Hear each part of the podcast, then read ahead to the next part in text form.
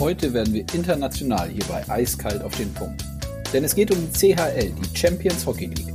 Damit hallo und herzlich willkommen zum offiziellen DEL-Podcast, powered by Sport 1.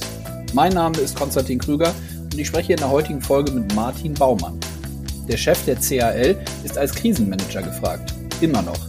In Zeiten einer Pandemie nicht wirklich ein Wunder, aber eine täglich neue Herausforderung. Wir sprechen in den kommenden Minuten über die Aktualität rund um die CHL, um Reiseverbote, die es in der Vergangenheit unmöglich gemacht haben, einen normalen Spielbetrieb über die nationalen Grenzen hinweg zu organisieren.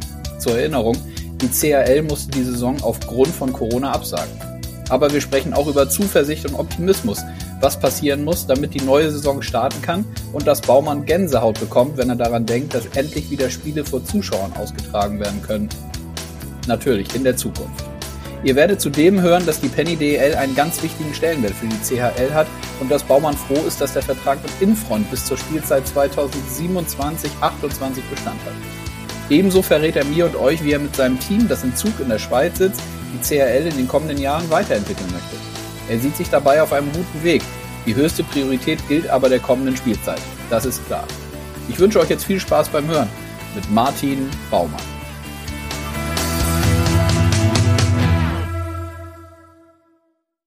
Ja, ein neuer Podcast. Ich freue mich drauf. Äh, heute geht es um internationale Themen, was den Eishockeysport angeht. Ich freue mich auf meinen heutigen Gesprächspartner und sage Hallo, Martin Baumann.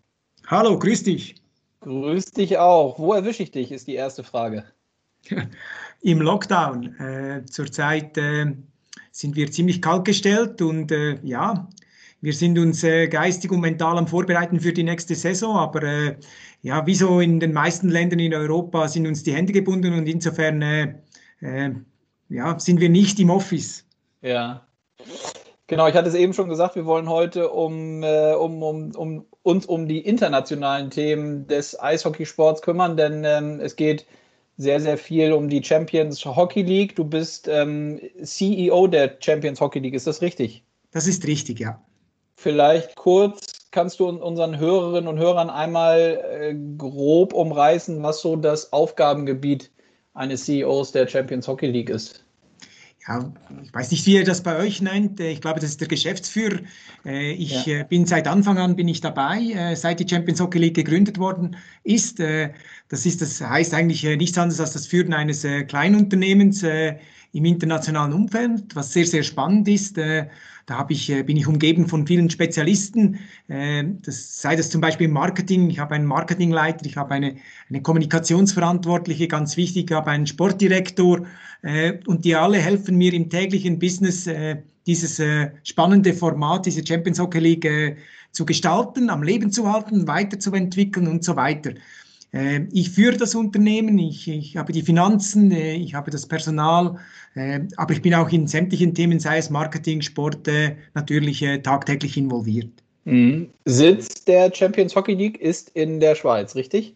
Genau, also die Champions Hockey League war am Anfang, als wir gestartet haben, waren wir beim Internationalen Eishockeyverband, bei der IHF, eingemietet. Da hatten wir Office und Räumlichkeiten.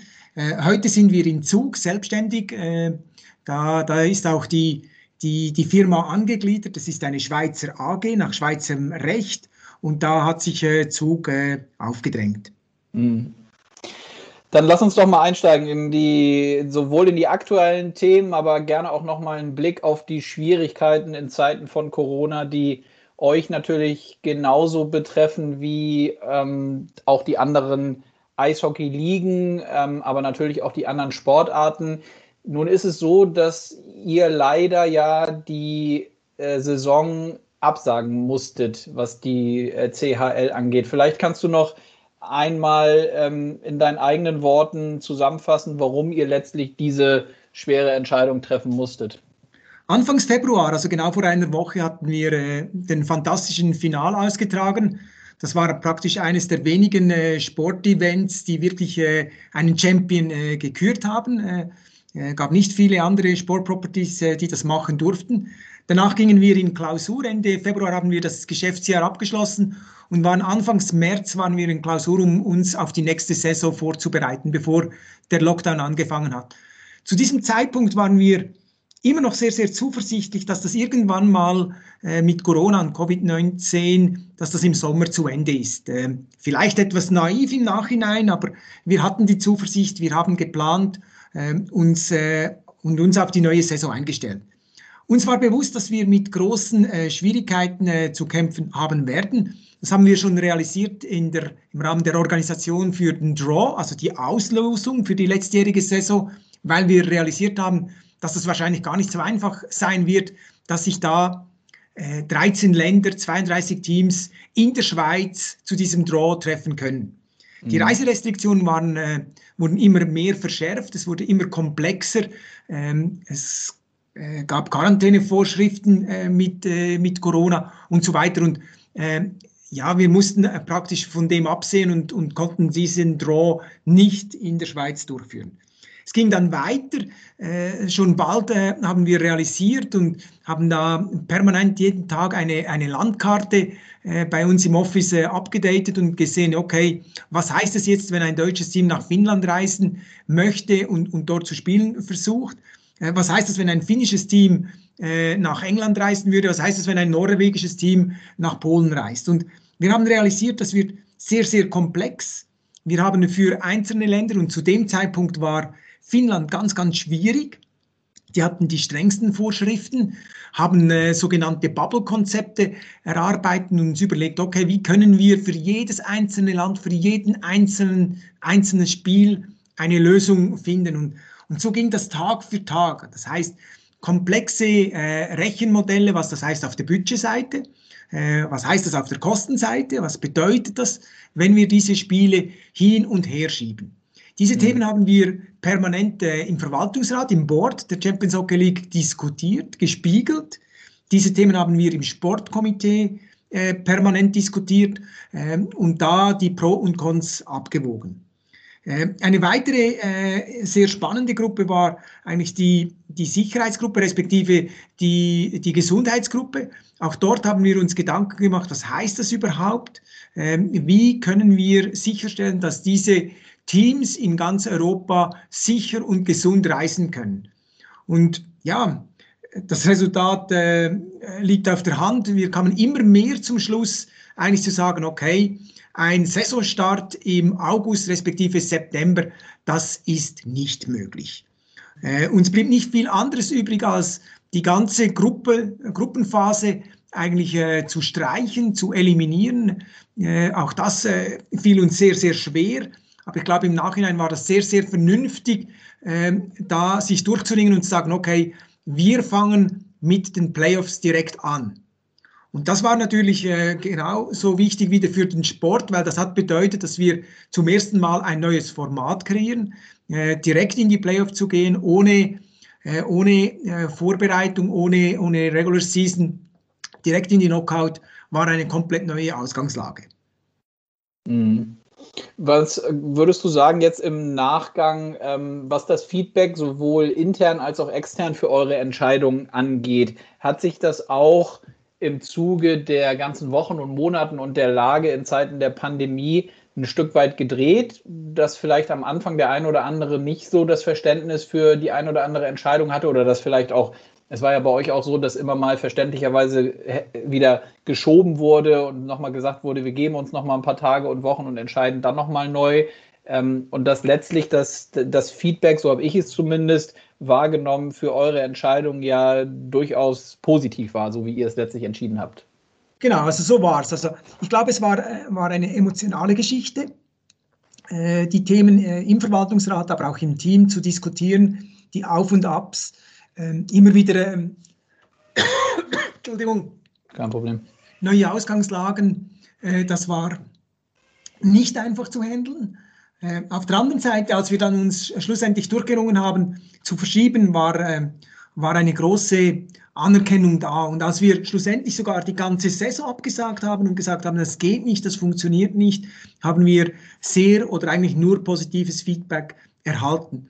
Weil uns war wichtig, wir wollten nicht äh, dass die Gesundheit der Spieler gefährden, nicht die Gesundheit des Staff gefährden. Wir wollten auch nicht äh, zusätzlich die, die Ligen in, in weitere Probleme stürzen, wenn sie jetzt auf einer Reise sich da anstecken würden und so eigentlich die, die eigenen Ligen äh, gefährden. Und das äh, hat es äh, schlussendlich eigentlich, äh, ja, waren genügend Argumente zu sagen, okay, äh, machen wir.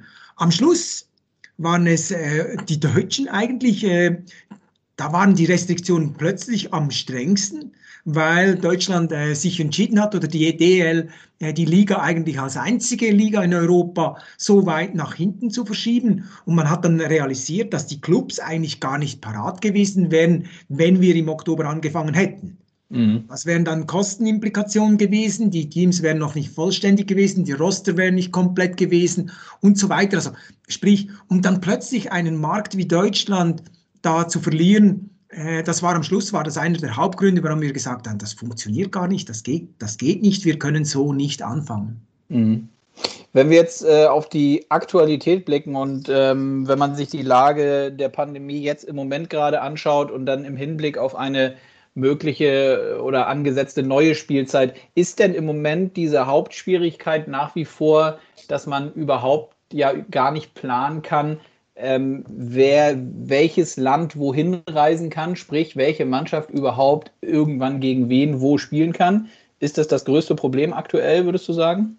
Ganz klar, das ist die, die genau gleiche Situation. Ich, äh, ich habe ein Déjà-vu, wenn ich so ehrlich bin. Mhm. Ähm, äh, es hat sich nicht viel verbessert, es ist nicht viel Licht im Tunnel. Äh, nichtsdestotrotz sind wir zuversichtlich und müssen das auch sein, weil für die Planung ist das relevant. Wir müssen davon ausgehen, dass wenn wir am 26. August äh, zu spielen beginnen, dass wir uneingeschränkt reisen können. Also sprich, wenn ich äh, heute schon wüsste, dass Finnland nicht nach England reisen kann, die Tschechen nicht nach Norwegen und die Deutschen nicht, äh, äh, nicht nach Österreich, dann hätten wir ein seriöses Problem. Also wir gehen davon aus, dass wenn wir spielen ähm, werden, dass wir reisen äh, müssen und, und zwar nicht, wie das im Fußball der Fall ist, dass wir da mit Charter reisen, sondern äh, wir müssen da auf, auf normale äh, Linienflüge zurückgreifen können und das heißt, wir wären nicht in einem hundertprozentigen Bubble äh, und das ist eine Grundvoraussetzung. Äh, ansonsten planen wir, äh, es gilt jetzt als, als nächstes Mal zu definieren, okay, was sind überhaupt meine 32 Teams aus den 13 oder 14 Ländern, je nachdem, äh, die da mittun. Ähm, und da gilt es auch, die Befindlichkeiten der Club abzuholen. Also wie geht es denen? Wie sind die jetzt durch die ganze Pandemie gekommen? Äh, nur ein Beispiel, äh, wenn wir da an die Finanzen denken. Mhm. Nun hast du eben angesprochen, dass ähm, das Thema Fußball natürlich immer speziell und separat zu sehen ist. Es ist ja aber auch in anderen Sportarten aktuell so, dass doch zum Beispiel der Basketball und Handball es ja versucht, international die Spiele wie auch immer äh, durch, durchzubekommen. Hat man da als, als Chef des Ganzen, jetzt was die CHL angeht, da auch teilweise dann so ein weinendes Auge, wenn man weiß, man selber bekommt es aus total nachvollziehbaren Gründen ja eben nicht hin und hat die Entscheidung getroffen, das zu machen? Oder wie muss ich mir das vorstellen? Blickt man da, blickst du da gar nicht drauf auf die anderen oder wie ist das? Doch, also das mache ich natürlich auch ebenfalls täglich. Ich verfolge das, äh, aber noch viel wichtiger ist eigentlich der Austausch innerhalb der Hockey-Community. Da habe ich jede Woche mit sämtlichen Ligadirektoren äh, in Europa ein Meeting und da tauscht man sich aus. Aber zurück auf deine Frage, ja, selbstverständlich äh, schmerzt das ein wenig, wenn ich sehe, wie das Fußball oder andere Sportproperties handhaben. Nur kann man das nicht vergleichen. Unsere Spielpläne sind extrem gedrängt. Alle Ligen kämpfen kämpfen jetzt äh, darum, ihre, ihre Ligen äh, durchspielen zu können, seien es jetzt die, die Regular Season und dann hoffentlich die Playoffs. Und die Spielpläne, Pläne, die sind extrem gedrängt. Nächstes Jahr wird das noch viel, viel, viel kritischer, weil da haben wir ein Olympiajahr. Da ist praktisch vom 6., 7., 8. September, das sind die Daten, wo die verschiedenen Ligen in Europa anfangen, bis zu Olympia ist praktisch jeder Abend ist mit Hockey belegt. Mhm. Da habe ich keine keine äh, Verschiebungsmöglichkeiten. Äh, das, das fehlt mir gänzlich. Also ich habe keine Puffer, wo ich da äh, Termine finden könnte im internationalen Kalender, wo ich Nachtragsspiele austragen könnte, wenn jetzt ein Team zum Beispiel in Quarantäne müsste. Und auch das wieder rückblickend, das wäre gar nicht möglich gesehen, gewesen. Wenn ich jetzt sehe, wie viele Teams alleine in der Schweiz jeden Abend irgendwo in Quarantäne sind und dann für 10 respektive 14 Tage nicht spielen, äh, stellt euch vor, äh, wir wären da jetzt in den, in den Viertelfinal oder Halbfinals und könnten diese Partien alle nicht austragen oder ein Teil davon nicht. Wir müssten all die Partien immer vorentscheiden. Am Schluss wäre das so ein verfälschtes Bild gewesen, komplett unfair. Und ich glaube, äh, wir hätten keinen kein Blumentopf gewonnen, wenn wir das äh, äh, gemacht hätten. Und das Gleiche gilt es natürlich auch für die neue Saison zu berücksichtigen. Also wir müssen wirklich sicherstellen, dass praktisch die Teams, äh, ich sage es mal so, geimpft sind und dass wir da eigentlich ausschließen können, mehr oder weniger, dass ein Team wieder in Quarantäne muss und wir im großen Stil wieder Spiele verschieben müssten. Mhm. Und nochmal kurz auf König Fußball geguckt, da muss man eben dann auch, das hattest du ja eben schon gesagt, einfach auch klar zur Kenntnis nehmen, dass die Möglichkeiten, was die Reisetätigkeiten angeht, einfach komplett andere sind. Ne? Das kann man ja gut oder schlecht finden. Ich, vielleicht, also steht mir jetzt auch gar nicht zu, das äh, zu bewerten, aber Fakt ist einfach, die haben, was das Finanzielle angeht, da einfach andere Möglichkeiten. Das ist genauso. Also ich glaube, die Properties, die Sportarten, die durchspielen jetzt international, die haben andere finanzielle Mittel. Ähm, nur schon, wenn wir äh, an all die Spiele denken, wo wir äh, Charter fliegen müssten, wo wir ganze Hotels abriegeln müssten und, und die Spieler dort in Bubbles versehen können, das ist für unser Tournament einfach schlichtweg nicht realistisch. Also das, das geht nicht.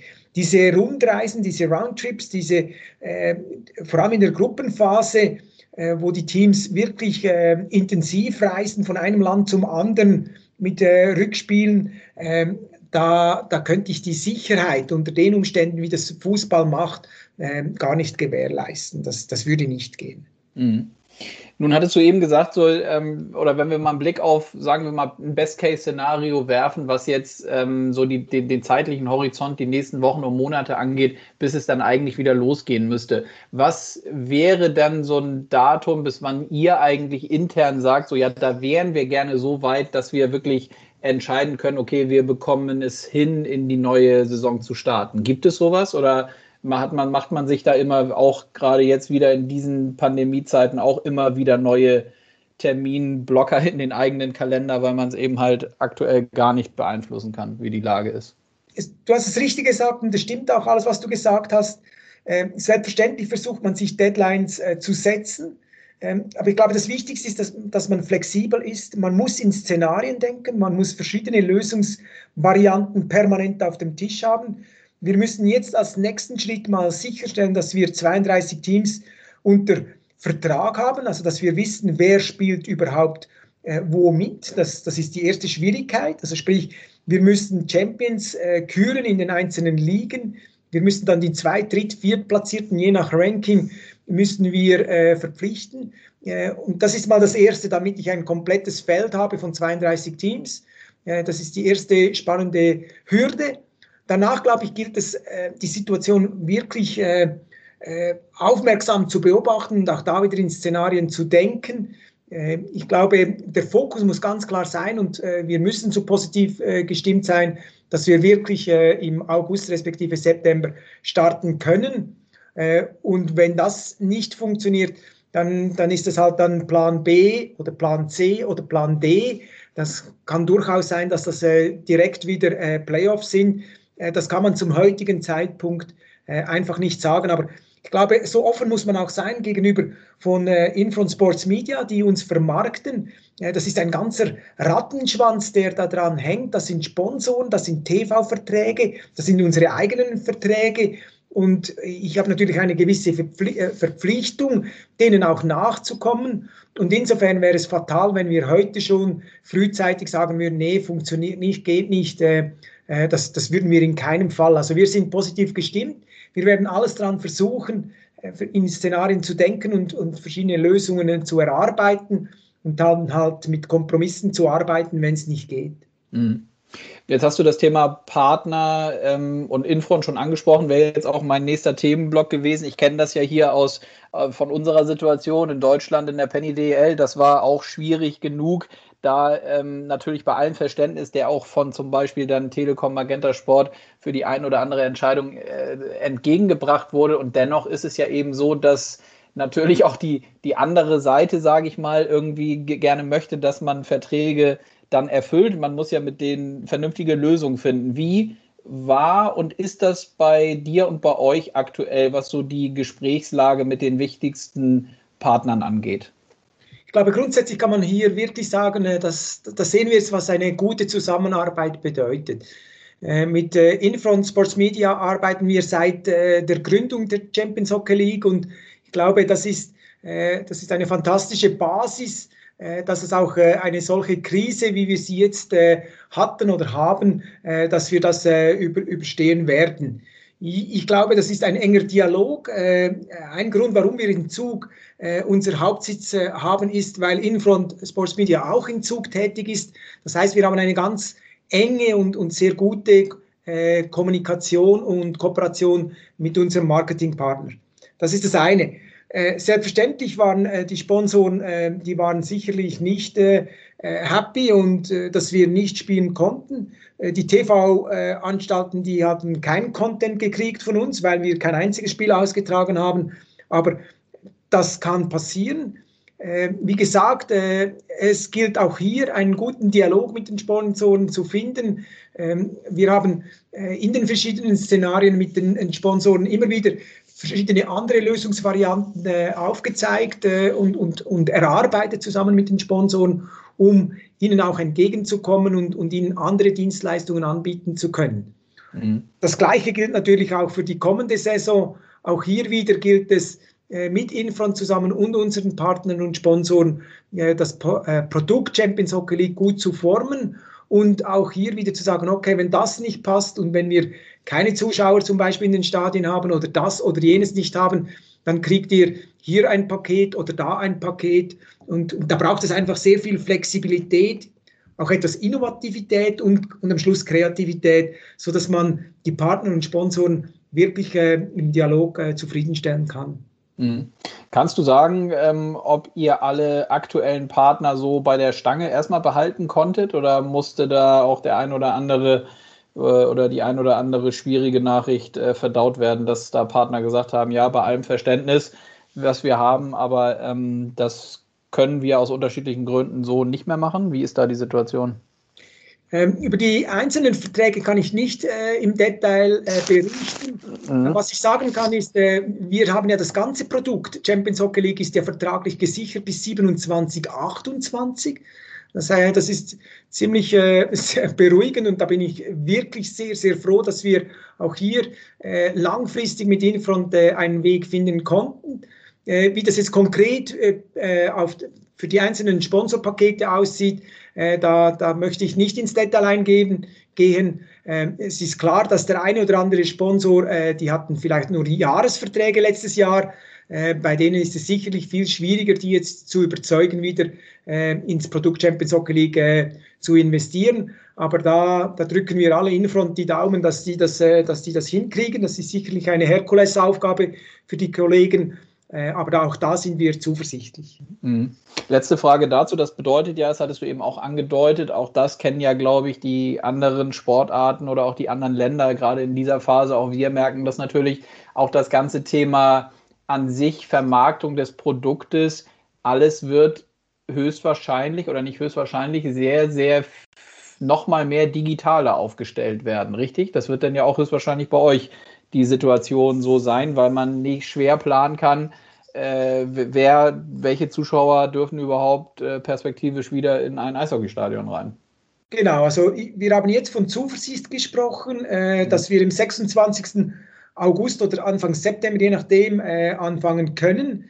Äh, das heißt, äh, das heißt uneingeschränkte Reise, Reisetätigkeit in ganz Europa. Ähm, aber da, wir haben noch nicht gesprochen, ob das auch mit Zuschauern stattfinden. Und da ist sicherlich sehr zu hoffen, dass das der Fall ist, dass wir Zuschauer haben werden. Aber das ist jetzt etwas viel Glaskugel lesen. Da bin ich, äh, ja, heute, wenn ich gefragt würde, weiß ich noch nicht, was ich da sagen würde. Also sprich, ja. das sieht heute einfach noch nicht so aus. Und ich glaube, es gilt auch hier einen Weg zu finden, wie wir das jetzt gemacht haben in den Ligen. dass sogar ohne Zuschauer gespielt wird ähm, und man so eigentlich den Sport am Leben hält. Weil ich glaube, ein zweites Jahr nicht zu spielen oder eingeschränkt zu spielen, glaube ich, ist für alle Beteiligten extrem schwierig. Und ich glaube, wir müssen auch hier Lösungen finden. Und da ist digital ein ganz, ganz großes Thema. Also wir werden da einen extrem großen Fokus drauf setzen, dass wir da ähm, uns weiterentwickeln werden. Mhm. So gesehen, was das Spielen ohne Zuschauer angeht, die Situation, die wir ja hier in Deutschland ja im Moment auch haben und die aber auch sehr, sehr froh sind, dass wir den Spielbetrieb so haben, wie wir ihn haben, zum Glück auch mit wenigen Fällen ähm, und wenigen Spielverlegungen, kann, so wie ich dich eben verstanden habe, durchaus dann ja auch ein Argument sein für letztlich all, für das CHL-Produkt oder das Format zu sagen, okay, andere nationale Ligen haben es gezeigt, wie es funktioniert. Das ist zwar nicht unsere Wunschvorstellung, aber eben immerhin besser, als nochmal abzusagen. Ja, das ist jetzt, das ist eigentlich die schwierigste Frage im, im, im ja. heutigen äh, Podcast, weil äh, da habe ich natürlich, da spreche ich jetzt ich als CEO, als Geschäftsführer der Champions Hockey League. Ja, gebe ich recht, aber da gibt es auch noch die Stimme zu respektieren der Clubs. Ja, auch verstehe. im Vergleich zu Fußball, es ist halt äh, finanziell äh, sind wir äh, nicht ganz so gebettet, wie, wie das Fußball ist. Und ja, die Clubs brauchen die, die Erträge der, äh, der Fans, äh, die, die Ticket Revenues, äh, das, die Einnahmen aus, von Food and Beverage, also Getränken und, und Esswaren, Restauration. Das mhm. brauchen die Clubs, da sind sie darauf angewiesen. In der Champions Hockey League kommen sehr große Kosten auf die Clubs zu, was das Reisen anbetrifft. Nichtsdestotrotz haben wir dieses Jahr das höchste Preisgeld, das wir äh, ausbezahlen. Äh, das ist das Erfreuliche, dies, dieser Hockeystick-Effekt, wo wir immer davon gesprochen haben. Es, es geht jetzt wirklich so langsam durch die Decke, das Preisgeld. Und insofern wird das ein Kompromiss sein, muss man abwägen und sagen, okay, geht das für die Clubs? Äh, was bedeutet das, äh, wenn die Clubs jetzt Champions Hockey League ohne, ohne Zuschauer spielen müssten? Letztes Jahr war das ein Kriterium, das wir von Anfang an gesagt haben, nee, kommt nicht in Frage. Aber wir sind sowas von belehrt worden, das ganze Jahr, jeden Monat, jede Woche.